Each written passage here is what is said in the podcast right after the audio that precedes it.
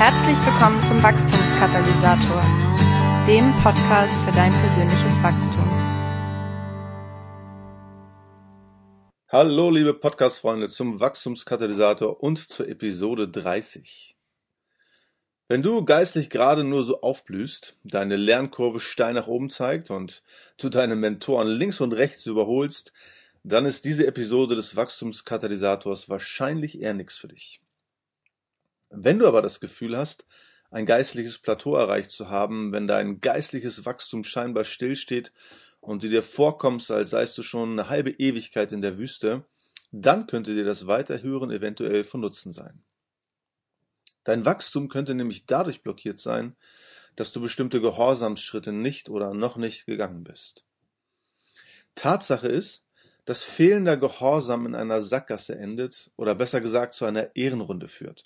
Wobei Ehrenrunde ja ein etwas charmanterer Ausdruck für das Sitzenbleiben ist und meint, dass man die Klasse wiederholen muss, weil bestimmte Lernziele noch nicht erreicht wurden. Auf jeden Fall fühlt sich das dann über kurz oder lang häufig ähm, wie ein Plateau an. Ja, und nicht selten hat das damit zu tun, dass man etwas von Gott erkannt oder sogar gehört hat, es aber einfach nicht tut. Häufig denken wir, egal, macht nix, nobody's perfect. Und tatsächlich macht das nix. Dein Wachstum macht dann nix. Denn egal ist das überhaupt nicht. In einigen Bereichen unseres geistlichen Wachstums machen wir erst dann wieder Fortschritte, entwickeln wir uns erst dann weiter, wenn wir die Schritte gehen, die Gott uns zuvor gezeigt hat. Heute geht es daher um Gehorsamsschritte. Dr. Bobby Clinton den ich in Episode 17 schon einmal zitiert habe, als es um die fünf Merkmale von Dranbleibern ging, schildert in seinem ausgezeichneten Buch Der Werdegang eines Leiters, dass Gott in der Entwicklung von Leitenden immer wieder Gehorsamsprüfungen einbaut, bevor diese in eine neue Phase ihres Dienstes eintreten. Weiterentwicklung und Gehorsamschritte gehen Hand in Hand. Und das gilt nicht nur für Leiter. Gehorsamschecks treten überall in der Bibel auf. Und die Bibel betont immer wieder, wie entscheidend es für das geistliche Wachstum ist, seine Stimme zu hören und ihr gehorsam zu sein. Der Klassiker zum Thema Gehorsamsschritte ist in 1. Mose 22 beschrieben, wo Abraham seinen Sohn Isaak opfern soll. Diese Geschichte ist voller Wahrheiten und Prinzipien. Allem voran ist hier ein versteckter Hinweis auf das Sterben Jesu zu finden. Aber die Geschichte soll auch zeigen, wie wichtig der Gehorsam im Leben eines Gläubigen ist. Und zur Erinnerung, Abraham ist ja der Vater aller Glaubenden. Jeder, der im Glauben wachsen will, muss in seiner Nachfolge Schritte des Gehorsams machen. Die Geschichte von Abraham und Isaac zeigt auch, dass Gehorsam nicht immer von unserem Verständnis abhängig ist. Ja, es ist relativ leicht zu gehorchen, wenn es um logische oder notwendige Angelegenheiten geht. Aber es ist ungleich schwerer, wenn diese Gehorsamsschritte auf den ersten Blick nicht unbedingt einleuchten.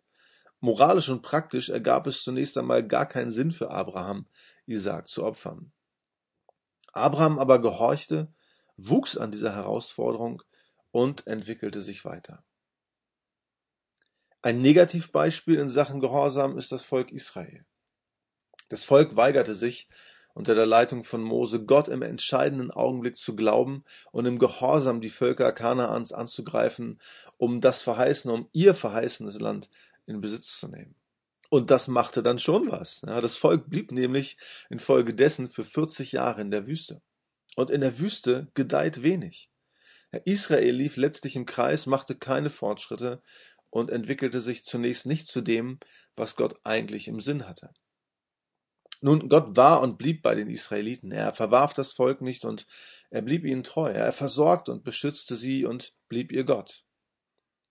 Auch uns, die wir bestimmte Gehorsamsschritte nicht oder noch nicht gemacht haben, verlässt Gott nicht. Ja, wir bleiben gerettet und wir erleben auch die Gnade und den Segen Gottes. Aber in der Wüste entwickeln wir uns nicht, sondern wir überleben lediglich. Und Wüstenzeiten gehören auch zum geistlichen Leben, ganz klar. Aber Israel sollte eigentlich nur relativ kurz in der Wüste sein, circa ein Jahr. Die Aufenthaltsverlängerung, also der Stillstand, war Folge ihres Boykotts. Beim geistlichen Wachstum geht es nicht um Wissen oder um die Vermehrung des Wissens. Ja, selbstverständlich geht es nicht ohne selbiges. Am Ende der Bergpredigt betont Jesus, dass seine Worte gehört und getan werden sollen und nur derjenige ein stabiles Fundament baut, der seinen Anweisungen Gehorsam leistet. Ich persönlich sehe es auch kritisch, wenn in Hauskirchen, Hauskreisen oder sonstigen Kleingruppen immer nur über die Bibel und die angeblich so zahlreichen Problemstellen diskutiert wird. Ja, es gibt schon Fragen oder Aussagen, die nicht ganz einfach oder eindeutig sind. Aber 80 Prozent der Bibel sind meiner Meinung nach total simpel und einfach zu verstehen. Das Problem der deutschen Christenheit ist im weltweiten Vergleich ganz bestimmt nicht fehlendes Bibelwissen oder zu wenig Theologie. Ja, wir haben keinen Mangel an Wissen, sondern einen Mangel an Gehorsam. Was hat denn Jesus den Aposteln und damit der Kirche aufgetragen? Wissensvermittlung oder Gehorsam? Jesus sagte in Matthäus 28, darum geht zu allen Völkern und macht sie zu Jüngern, tauft sie im Namen des Vaters und des Sohnes und des Heiligen Geistes und lehrt sie, alle Gebote zu halten, die ich euch gegeben habe. Guck mal, Jesus sagte nicht, lehrt sie alles, lehrt sie alle Gebote. Jesus sagte, lehrt sie alles zu halten, lehrt sie alle Gebote zu halten. Es geht nicht um Wissen, es geht um Gehorsam. Meine persönliche Meinung ist übrigens, dass Wissen ohne Gehorsam die verbotene Frucht im Garten Eden gewesen ist.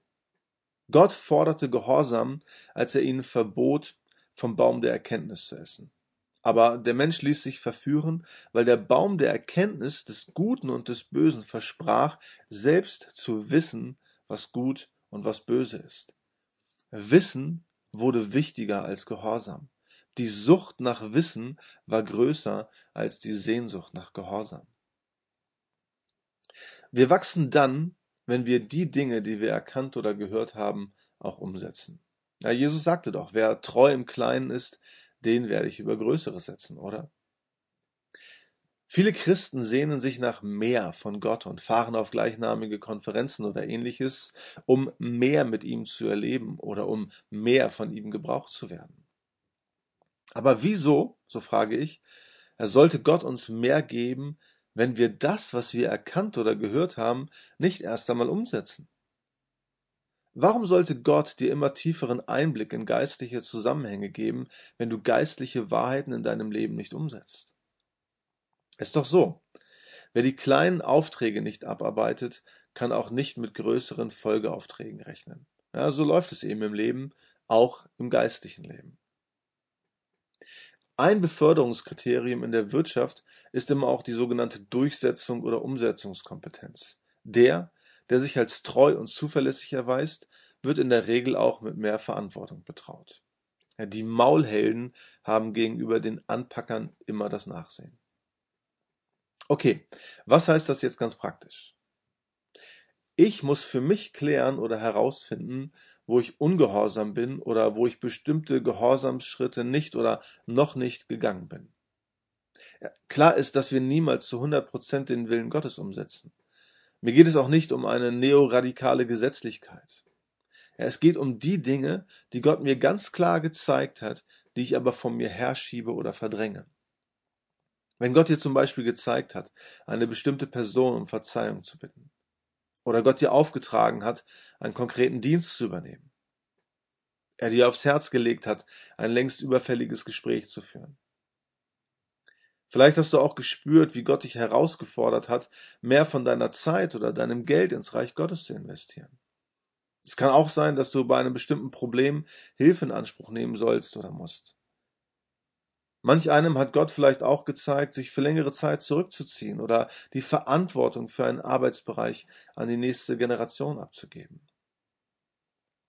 Setz dich doch einfach mal hin und überlege betend, welche Schritte du einfach noch nicht gegangen bist, was du vor dir herschiebst oder an welcher Stelle du seinen Anweisungen nicht Folge leistest.